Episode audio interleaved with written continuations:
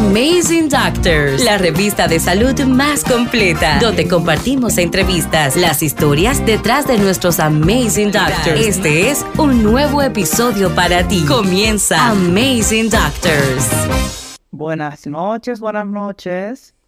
Pues nada, vamos a, explicar un poco en qué consiste Amazing Doctors. Pues Amazing Doctors es un espacio creado, un nombre creado para desarrollar marcas médicas.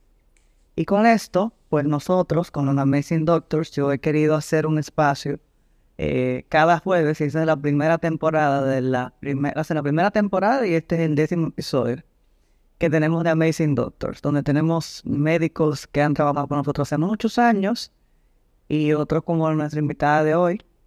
Y, Amazing Doctor nace para lanzar a los médicos, eh, porque como, como dice, gracias muñeca, como dice ella misma, siempre me dice la, la doctora, que yo hablo de ellos como si fueran artistas, como que yo lo voy a lanzar, como que vamos a trabajar tu marca, que vamos a hacer. Y definitivamente cada uno de nosotros tiene una marca personal. Y con los médicos, pues cada vez es más competitivo el mercado porque cada vez salen eh, más médicos graduados. Anteriormente en una promoción se graduaban 100 médicos y se graduaron miles. Y de esos miles, ¿cuántos hacen especialidad?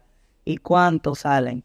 Bienvenida a la doctora Iris, ya está por aquí. Pues señores, hoy, como le comentaba, entonces el, el hacer Amazing Doctors es darle ese lugar a ese médico que decidió hacerlo diferente a ese médico que dejó de ser ordinario para convertirse en un médico extraordinario, no solamente por su profesión, sino que lleva información de valor a través de su comunicación, a través de sus redes, a través de su branding, a, la comunidad, sin esperar nada a cambio, simplemente comunicar y alertar la aprobación.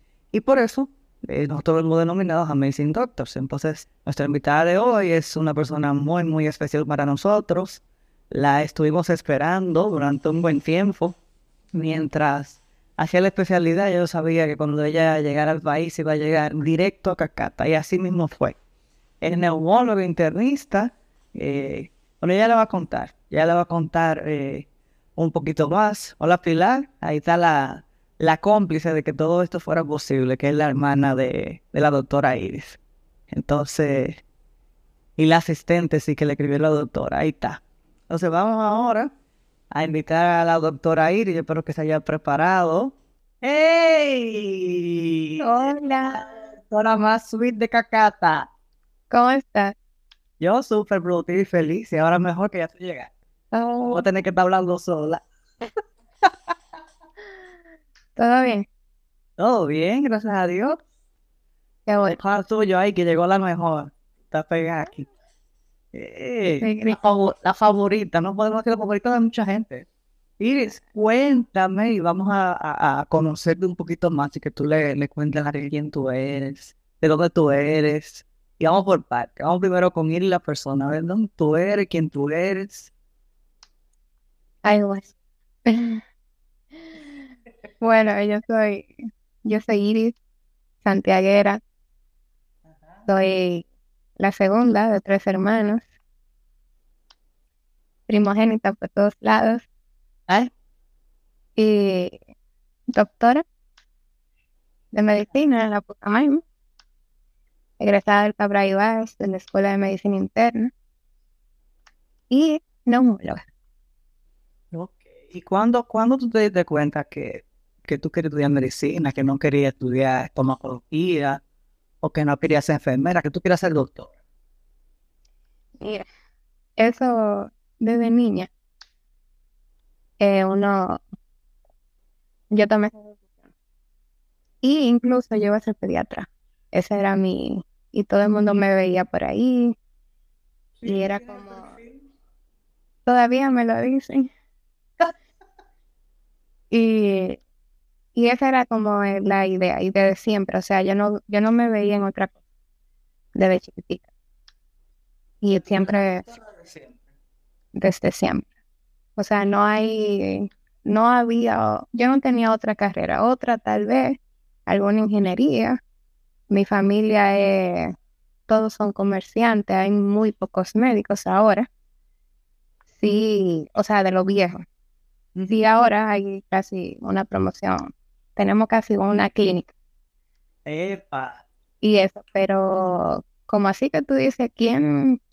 Si una familia atrás, un papá, una mamá, no. Mis tíos.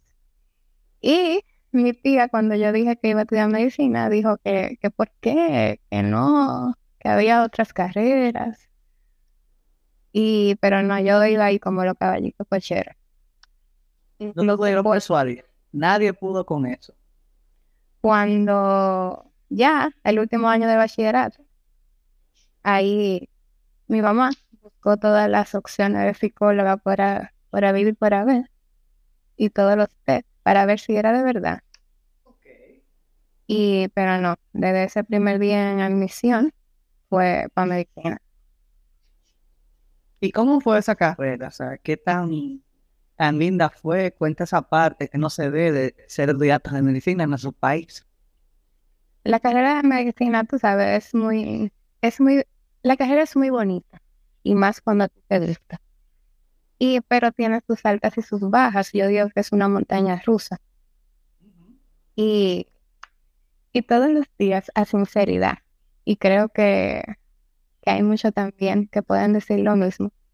Tú decías que no, que te iba para atrás, que tú ibas a estudiar otra cosa y que no iba a dar para esto y que porque había mucho desencanto.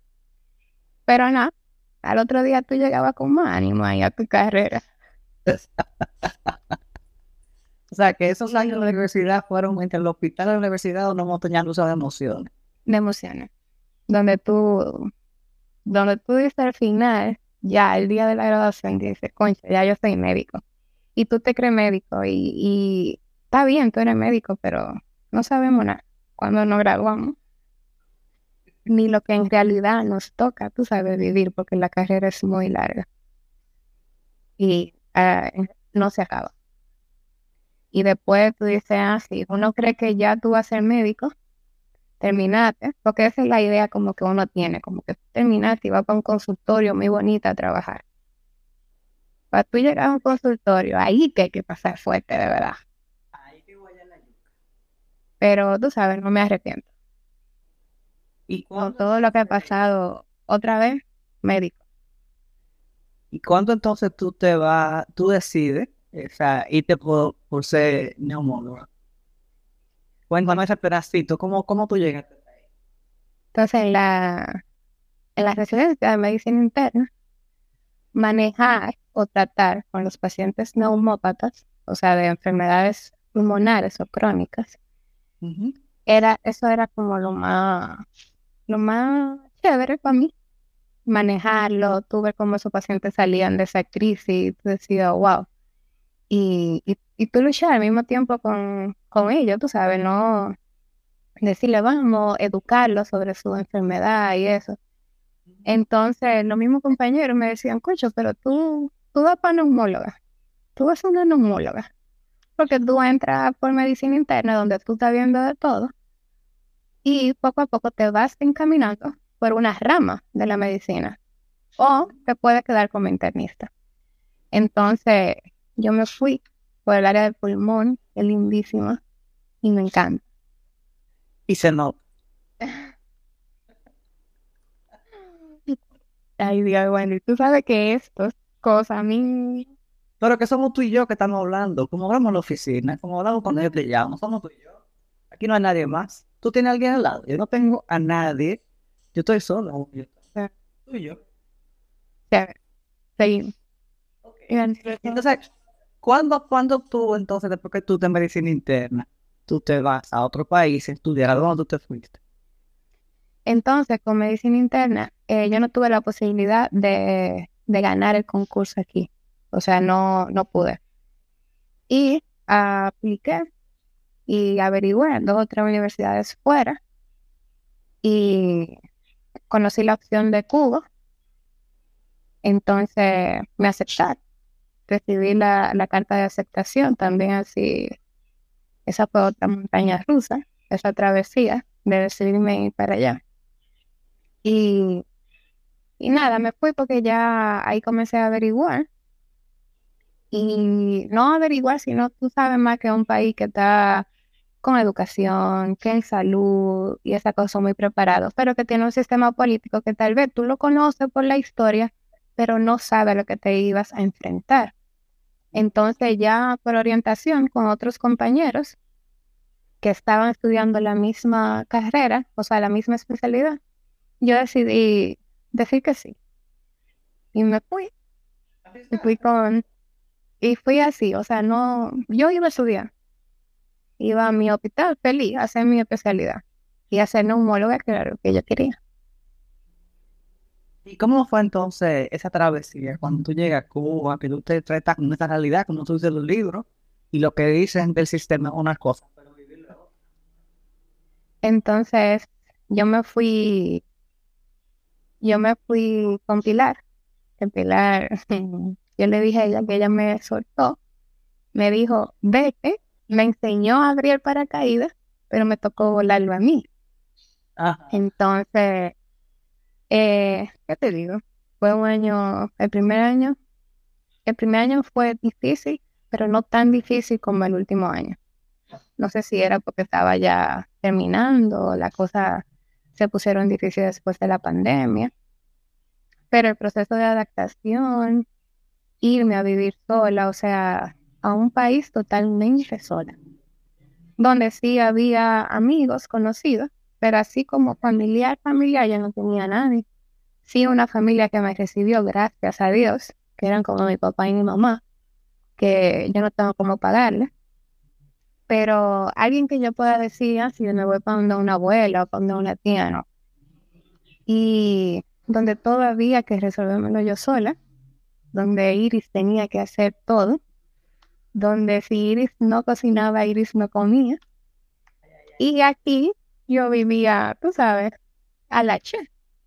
Sí. Parecía así, que llegar a casa y encontrar todo y que, que si no iba al supermercado ya no tenía nada en la casa. Entonces aprender todo así. Y no solamente eso, sino que es un país donde tú, donde yo no podía decir voy a la sirena ahora y voy a encontrar la cosa, no, sino acostumbrarte y adaptarte a lo que las circunstancias ahí en ese momento.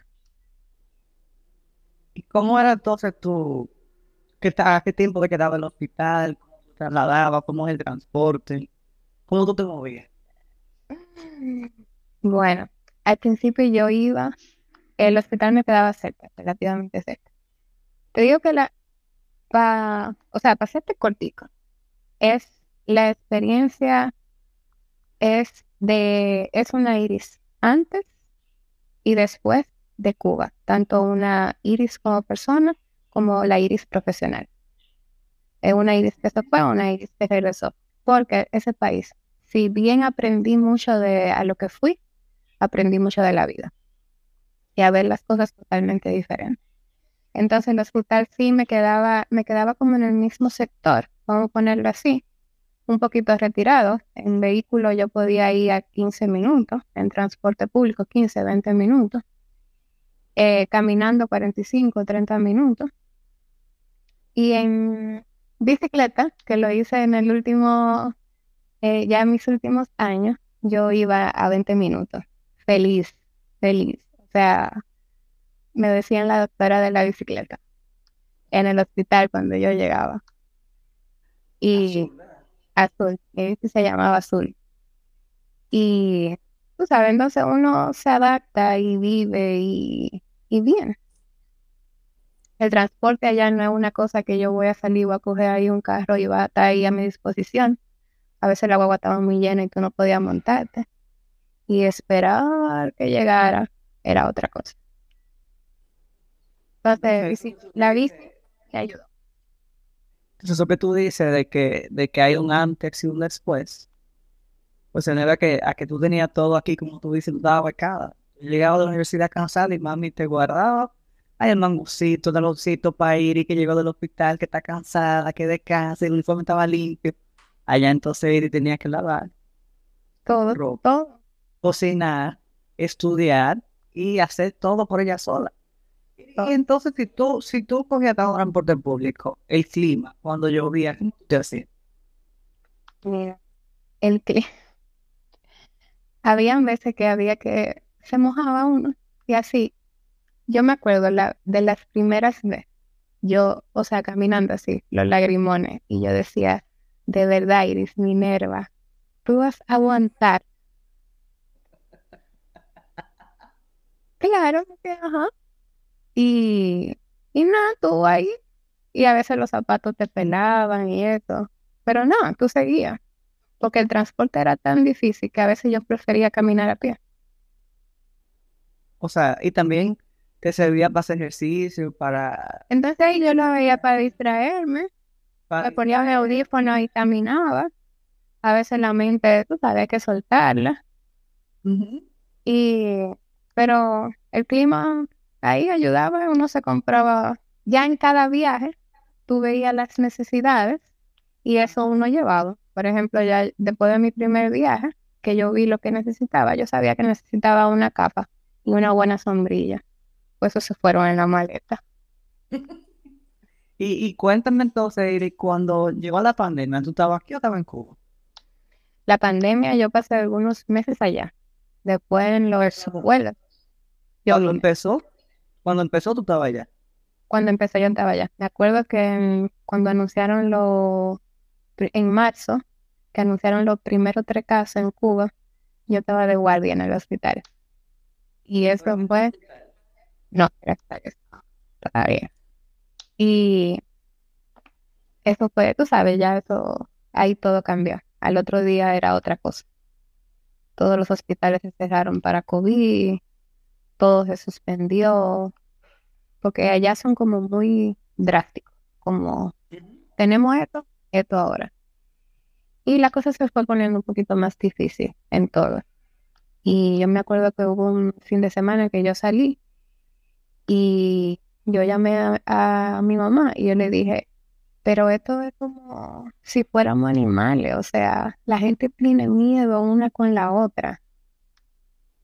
Y a medida que fueron pasando, que, cada, que se hacían más los enfermos, fue muy, muy impotente. O sea, era de tú salir de la sala clínica, salir de la unidad de cuidado intensivo, tal vez tracarte un baño o estar atrás de una puerta y tú decir, Dios mío, ¿qué vamos a hacer? Cuando tú no tenías dónde poner los pacientes. O tal vez tú no tenías un tanque de oxígeno para asistir a otro paciente. Y eso la gente no lo entendía, porque todo el mundo quería salvarse. Entonces, pero...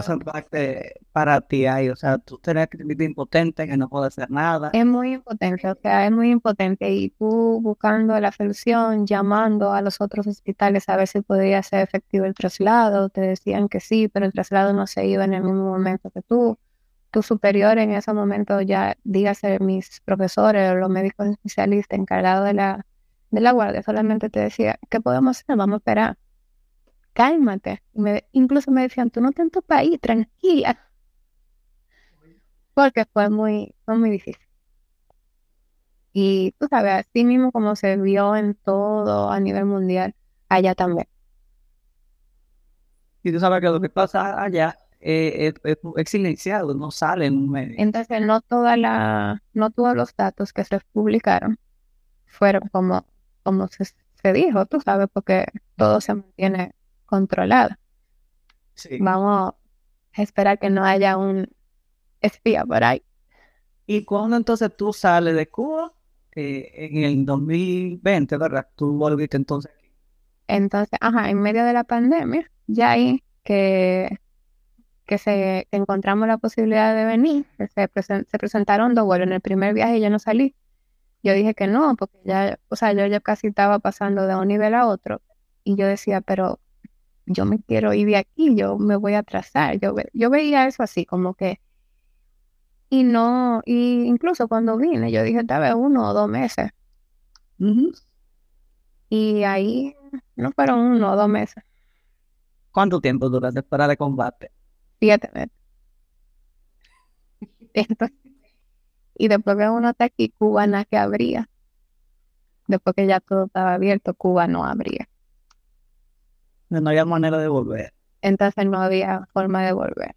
Y, y ahí nada, pero gracias a Dios pudimos regresar se extendió un poquito el final, tal vez yo digo por eso al final fue más difícil, porque ya como que todo, pero se logró.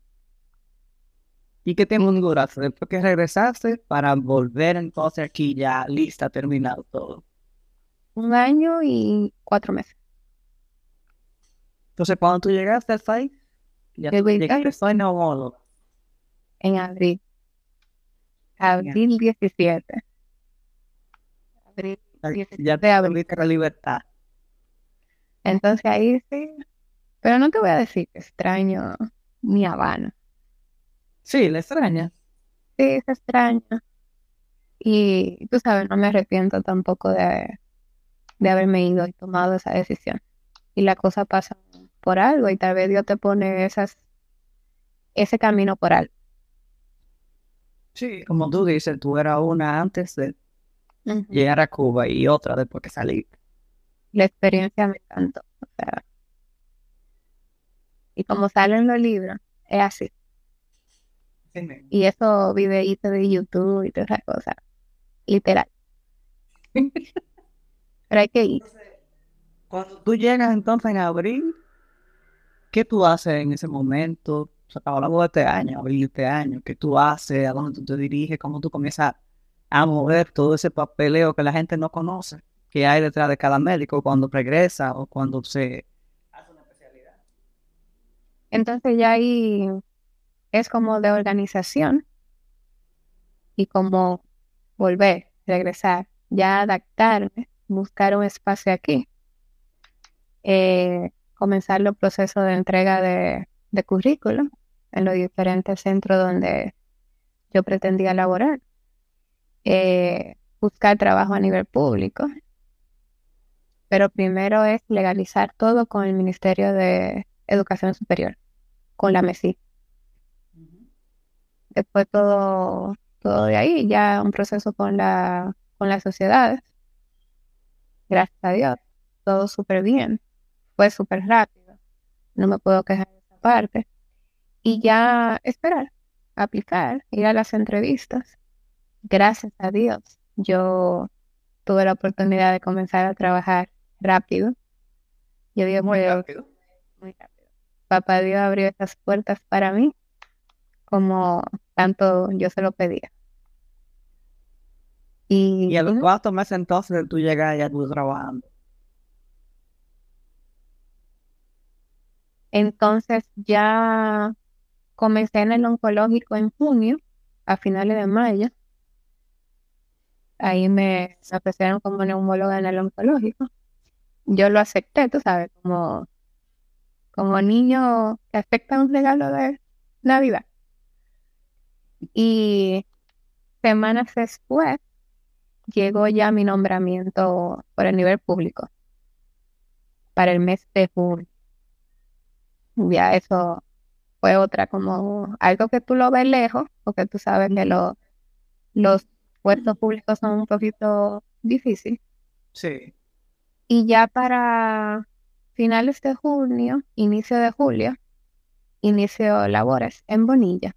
Gracias a Dios. O sea, que, que tú llegaste y fue de una vez, pam, pam, pam, tres sitios en lo oncológico, a nivel público y de una vez la privada. En la clínica. Fue rápido. Y era algo, tú sabes, que la, a veces uno tiene que como visualizarse. Y, y siempre yo lo decía, o sea, yo llego y he trabajado de una vez y con un nombramiento de una vez. Mira que a Pilar, yo la ponía loca con eso, y Pilar no me decía, Iri, pero espérate, vamos a, deja llegar, espera llegar. Y así mismo fue, o sea, yo siempre decía eso. Llego y que nombramiento al otro día. Cuando uno declara lo que uno quiere, a veces eh, el universo y Dios siempre escuchen, como tú lo quieras llamar. Y cuando tú declaras con fe, eso se da, oye, porque se da. Y, y mucha gente a veces eso no, no lo entiende. Pero yo soy una que creo firmemente en eso. O sea, cuando tú declaras algo de lo que tú quieres con fe, y claro, si te conviene, pues, oye, eso, eso no te lo quita nadie. Nadie me lo va a quitar. Si eso es para ti, mira, papá Dios hacer todo lo posible para que así sea. Es una hora así, fu, y tú dices, ¿y cómo fue tan rápido? Así mismo, y de verdad. Sí. Entonces, Iris, tú llegaste también Acabaste de salir del horno, llegaste a Cacata. Y entonces a Cacata yo llego por medio de Pilar. Yo solamente escuchaba, ah, no, que Wendy, Wendy, Wendy. Wendy, la amiga de Carlos, Wendy, la amiga de Carlos. Oye, soy amiga de ella, ya, Carlos que lo quite de medio. Porque yo somos amigas ya. Eso era antes que era Wendy la amiga de Carlos, pero era Wendy la amiga de Pilar. Entonces Pilar dijo, tiene una. También eso fue rapidísimo. Porque yo te, yo tuve las primeras reuniones contigo y ni trabajo yo tenía. Y yo te decía, incluso que la primera vez que yo fui, yo te dije, yo sé que tengo que hacer tantas cosas que no sé ni lo que tengo que hacer. Y ahí tú me dijiste, comienza a anotar, búscate una agenda y escribe. Legalización, papeles, sí, todo lo que tú necesitas. Sí. Yo recuerdo. No fue. Entonces, nada, yo tenía así como mucha idea, mucha idea. Y tú decías, y vamos a hacer esto, y tú a ver qué chévere, y, él- y yo así en el aire. Y yo en cosa.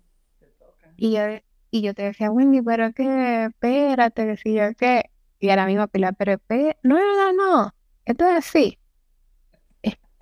Y vamos a hacer esto porque esto es lo que va. Yo me río porque la cara que tú pusiste ese día, ay, pero que iba muy rápido. Es que todavía yo no tengo ni siquiera dónde voy a trabajar. Y yo, no importa, mejor. Mejor cuando tú llegues llegaste plantada, llegaste con tu marca definida y llegó la doctora Isua o Fernández. Ya llegué yo. Entonces ellos saben que no están bregando con cualquier gente. Por eso que yo te decía, digo, oye, ¿qué tú crees que une como actriz? Vamos a lanzarte al estrellato. Te vamos a lanzar esa marca. ¿Cómo Así mismo. Que? Ay, ay, ay. ¿Y cómo fue el encuentro ir con nosotros, o sea, conmigo, con el equipo, cuando tú eh, y yo tuvimos esa conversación, que yo te saqué mucha información, tuve que hablar demasiado contigo, porque tú casi no hablas. Y eso es raro, porque es que yo no... No, Es con cucharita. pero pude sacarte mucha información que fue muy valiosa para nosotros para poder trabajar tu marca. O sea, cuando tú llegas y, y te mandamos entonces las, las propuestas de, de logotipo para tu marca, que fueron las tres propuestas que te mandamos primero. Ujú. Yo decía, pero, mira. Yo decía, mira qué lindo esto. Yo le decía, pero mira, mira esto. Pilar, y Pilar nomás decía, concha, pero que la gente sabe su cosa. Por eso que hay que, la gente sabe su cosa. Y, y así como en shock, porque, o sea, yo no te, hablamos de tanta cosa y tú me sacaste lo que de verdad yo necesitaba pero sin tú preguntármelo así directamente, de forma indirecta. O sea, tú sabías lo que me podía gustar, lo que no, lo que va conmigo, los colores así. Tú sabes, porque esos colores, yo te digo a ti, colores eléctricos. Imagínate que tú me hubieras puesto ese mami a mí. No, nunca. Eso no. Eso no va con tu personalidad. Entonces, y, y con Keila, Keila es mi, Sí, mi friendly. sí, sí, que la, la, la, la project manager de, de, de- del proyecto de, de la que excelencia, que lo ha hecho muy bien, muy bien. que se ha entendido de lo más bien con esta marca. y la paciencia que me ha tenido. Porque pon el acento, quita esa palabra, no. Eso está bien. Tú tienes que en lo tuyo. Y cuando te llamamos y yo te dije, tiene una cita a las 2 de la tarde. Creo que fue bien. yo te cité. Fue un viernes, ¿no? Y yo así, bien, yo estaba así, yo estaba, ese día estaba, hasta con un moñito y eso, y tú dices, di que, ay, no viene, Pilar no pudo ir, mami tampoco, porque yo no, ay, tu mamá, digo yo. Entonces, todo un espectáculo. Y yo ahí, y yo ahí, esperando, y tú ahí explicándome a mí eso. Cuando salió todo eso, o sea, yo lloraba, Wendy, ese día. Sí. Y ahí yo leyendo, o sea, cada, cada palabra, estuve explicando esto y lo otro, y por qué el logo, por qué el, el tipo de letra, por qué el color, el formato. Y yo decía, wow, pero eh, esa soy yo, te dije. Y tú decías, esa soy yo. Ay, sí, esa soy yo. Esa soy yo. Y, y no, así, tú sabes, súper, o sea, sorprendida total, o sea, todo así como... De verdad, ustedes pudieron crear eso para mí sin yo decir, esto me gusta y yo quiero esto, de forma directa. Y yo le he dicho a la gente, a varias gente que me dicen lo mismo, yo le digo lo que pasa es que yo aprendí a leer la mente. Parece que sí. Cosa a los muchachos, le digo, no, por aquí que no vamos. Pero como dice aquí la muñeca, se trata de conectar con el cliente y poder conectar con contigo. Por eso que esa conversación con, contigo y conmigo fue tan larga la primera vez. Pero yo no te podía dejar ir hasta que yo no conectara contigo y tú conectaras conmigo para yo poder descifrar lo que había aquí y qué tú yo sabía conocer tu personalidad, cómo tú eras, qué te podía gustar, qué colores más o menos podías usar con tu marca, no porque te gustara, sino porque debían ir con tu marca como una homóloga y que fuera un color que no fuera común, pero que, que fuera con tu personalidad. Y en la tipografía, que te representara y todo, yo creo que, que se lo, yo creo que, que eso, ese efecto, wow, el efecto wow, lo logramos. Y logramos que tú te sientas cómoda con eso. No, y pues sabes que lo más, lo más importante es la confianza. Ay, que lo que yo no sé. No, está en vivo. El simulacro de esta mañana está pasando ahora en tu casa. Seguro, sí. Tú sabes que es la confianza de, de una y otra, porque por ejemplo tú me decías, tranquila, déjate llevar. Digo yo, está bien, tú eres que sabes, tú eres que sabes, dale para allá. Eso sí, que tú me has hecho, mira, ay Dios. Y cuando, cuando yo te dije a ti ir y te toca ir a televisión. ¿Sí? Ella te dije. Yo te dije, no, bueno, y todavía. Y, y ahí tocó ir a la televisión. Te tocó a la televisión hablar del grito del vaping. Yo no recuerdo, yo sé que. Ahí, el primero fue de, del vaping. Dios mío, qué nerviosa. Eso, yo estaba súper, súper nerviosa. Un saludo que eso no iba a doler y que eso simplemente, eh, cuando una marca no baja al mercado, tiene que exponerse. Y todavía te me falta demasiada exposición. Ay, pero que esa exposición que tú quieres. Es mejor así, como, como tras bastidores. Ya casi da, estás contra, casi tiene una sesión fija en la radio. Eso es lo que ella quiere. Señores, ay. Sí. Es que tú tienes mucho que dar, o sea, tú tienes tanto conocimiento. Mira ahora, ¿en qué temporada estamos? Vamos a hablar un poquito de eso. Mira, yo te dije que, que esto tú me avisaste muy de pronto, ¿cómo tú vas a poner la primera temporada? Cuando hay más por ahí, primero que yo. Sí, pero, pero, ahí dice, dice Gris que, que te pidió un video que para mí una sorpresa y gracias por, por, tus palabras en este video. Te quedó de una y te quedó muy bien. Entonces, yo no sé cuál es el miedo, además de lo que cada quien conoce, habla sin miedo. Sí, ahí. vamos a poner un ejemplo. Yo siempre le digo a ustedes, los médicos, tú nunca sabes quién va a abrir la puerta de tu consultorio. Tú no sabes qué es lo que viene. O sea, ustedes viven en un constante, una constante sorpresa de un paciente que llegó, pero tú no sabes lo que tiene y tú de la generas. Y dice, ah, no me la escucha, eh, ah, tiene esto y esto, y una la receta. Y sabe lo que tiene que hacer. Entonces, lo que uno sabe, habla con propiedad. Y como dice ahí alguien, sí, ella es una dura, póngale muchas más. Muy bien. Te apoyo. A eso vamos. Gracias por el ah. apoyo. Vamos a ponerle muchas más. Pero sí, sabes, es un reto también. Eso fue como yo te dije, porque cuando, cuando hablamos en una de las reuniones, tú me dijiste, analiza tu, tu foda, busca tus debilidades y busca tus fortalezas, o sea, qué tú quieres, cuáles son tus objetivos. Y tú me, dijiste, yo sé que tú eres muy introvertida, contigo es un poquito más difícil la cosa, más al paso, pero déjate llevar, tú te vas a dejar llevar.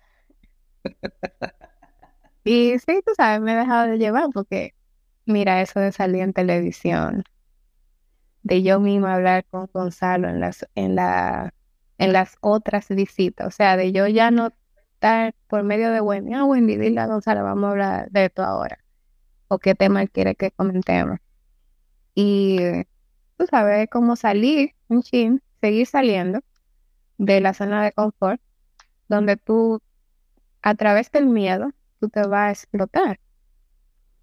Y, y, sigue aprendiendo, o sea, es un constante aprendizaje. Pero si uno se queda ahí, tú sabes, rezagado, pero eso es una terapia, eso es poco a poco. Lo estamos, lo estamos trabajando.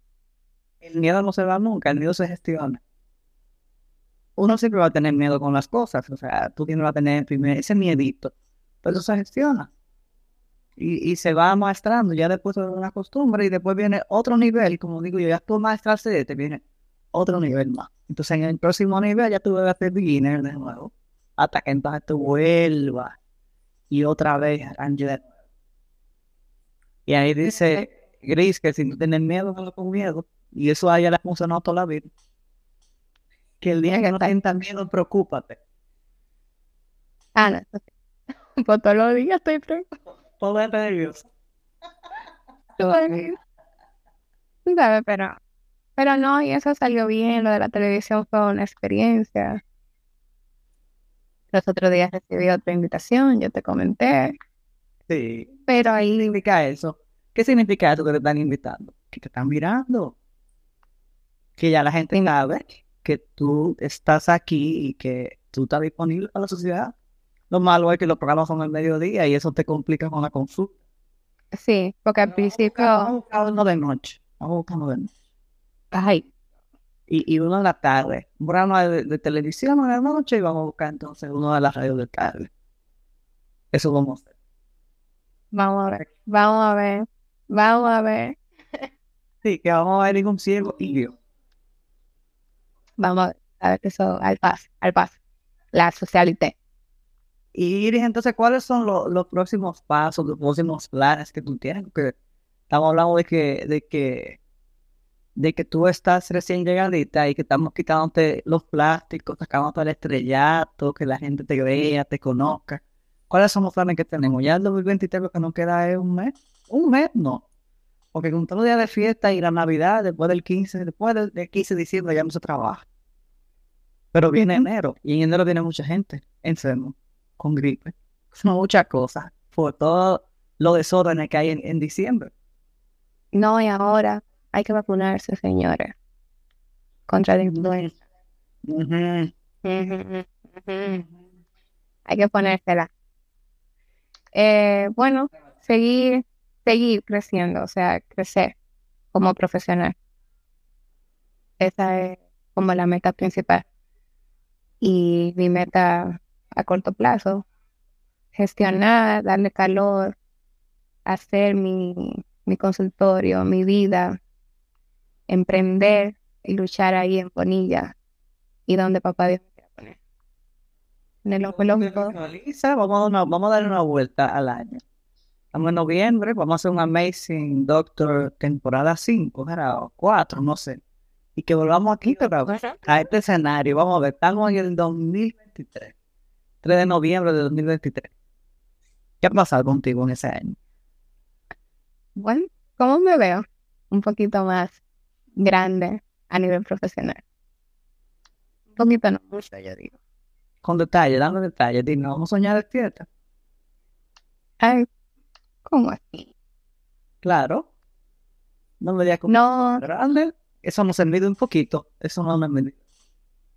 Ya más, con más visión, más conocida, eh, con un flujo de paciente mayor, que mi trabajo hable por, mí, por sí solo, que por ahí ande ese lobito que, que Cacata ha creado solito, abriendo puertas. Es maestro. Sí, ahí, ahí dice Gris que, que no tiene que hablar más en las redes, o sea, vamos a hacer live ahora. Ya no tenemos tiempo para ir a la televisión, ya no tenemos tiempo, pero tenemos una audiencia, una comunidad que se está construyendo. O sea, vamos a comenzar a hacer lives una vez a la semana.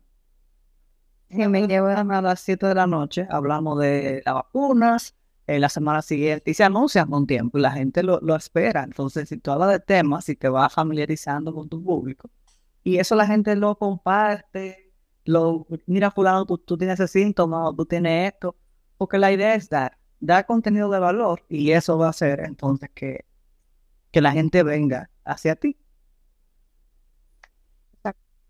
Si me llevo de gris, salgo aquí, mira. Eh, tú sabes, para estrellato. Peor que María Celi y Jaina Tabar. no, lo que, queremos, lo que queremos es que yo sé que tú tienes mucho que dar y todo lo que tú tienes que dar hay que, hay que explotar. Porque en eso de las marcas es construir y eso es como cuando uno toma un tarrito y tú pones una semillita y tú comienzas a mojarla todos los días. Vamos a poner una semilla de naranja. ¿Cuánto dura una nota de naranja para salir? Y después que sale para dar fruto, ¿cuánto tiempo? Entonces, ahora si ponemos una bichuela, tú sabes que sale, que ese experimento que le ponemos a uno en el colegio. En el colegio. Sale en una semana. Pero cuando hablamos de un árbol fuerte que da frutos por temporada, pues toma su tiempo. Y con eso siempre es que, que yo comparo construir una marca. Esto no es una construcción y no es un camino que lo vamos a hacer eh, recto, sino que tiene subida, bajada, como tú dices, tú, una montaña rusa de información que va a venir, de cosas que se me van a presentar en el camino, que tú vas a decir, bueno, yo no voy a seguir, y yo te voy a decir, tú vas a seguir. O sea, esto no lo podemos parar, porque es construyendo que estamos. Ya el año que viene, más de tiempo, bueno, vamos entonces a sacar conclusión y vemos cómo vamos. Pero si no se le da el tiempo debido, eso es como un embarazo. Un bebé se va formando, si se va formando y va pasando el tiempo, y hasta que no pasan nueve meses, debe ser el término de un embarazo. Puede que naca los siete, pero siempre que los pulmones no estén desarrollados, que esto le falta por desarrollarse, que hay que ponerle vacunas, pero el término son nueve meses. Entonces, nueve meses hablamos y vemos cómo está ese bebé, si está sano, cuánto ha crecido, de cuánta libra nació. 50-50. Sí, porque tú 50-50, nosotros tenemos una parte, pero la otra parte es totalmente tu responsabilidad. Pero tú has sido muy buena alumna, tengo que reconocerlo eso aquí en otra conversación que nos hagamos tú y yo. O sea, tú, tú has sido muy, muy, muy buena alumna, te ha dejado guiar, te ha dejado llevar y, y no me, me ha puesto mi pero, porque yo sé que no es un pero de que no lo quiero hacer, sino que te da vergüenza, porque, porque tú me mandas para la televisión, no de para allá y ese tipo de cosas. Pero eh, me siento muy orgullosa de lo que estamos construyendo juntas y con todo el equipo de Cacata, de la preocupación que hay. La doctora ahí, eso no, eso no va, ese tema no va. No, no, no, no, eso no, esto sí. Y yo pregúntenle a ella, díganle que le manden la información para que no cometan errores. Y es un trabajo en conjunto que yo quizás soy la, la cara de Cacata y, y en este momento pues, la conductora del espacio, pero hay un equipo detrás que, que hace ese trabajo que no se ve. Exacto. Es un súper trabajo. O sea, de verdad, el equipo, yo estoy 100% agradecida. Y la confianza, el dejarse llevar también. O sea, no es que yo solamente me deje llevar y diga sí, tú sabes, pero también ustedes a lo que uno quiere o cuando uno no está de acuerdo y más trabajar con el tiempo de los médicos, que es muy difícil. Eh, sí. Y ese es Porque aunque ah, la ventaja es aquí, que yo estoy nuevecita, como tú dices, nuevecita en todos los sentidos, y tengo un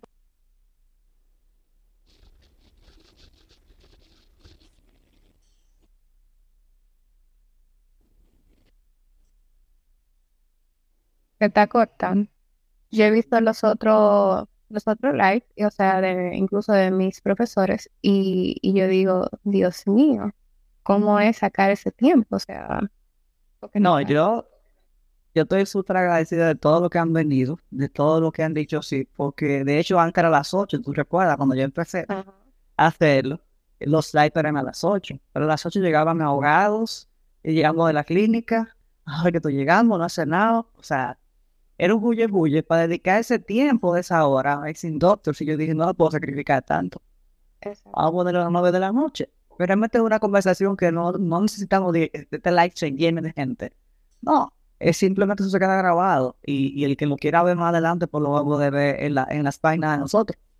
Pero para mí es muy eh, gratificante saber que ustedes sacan ese tiempo. Porque aunque ahora tú estés nuevecita y no tienes tantas cosas como los otros, pero vamos a ver en dos años.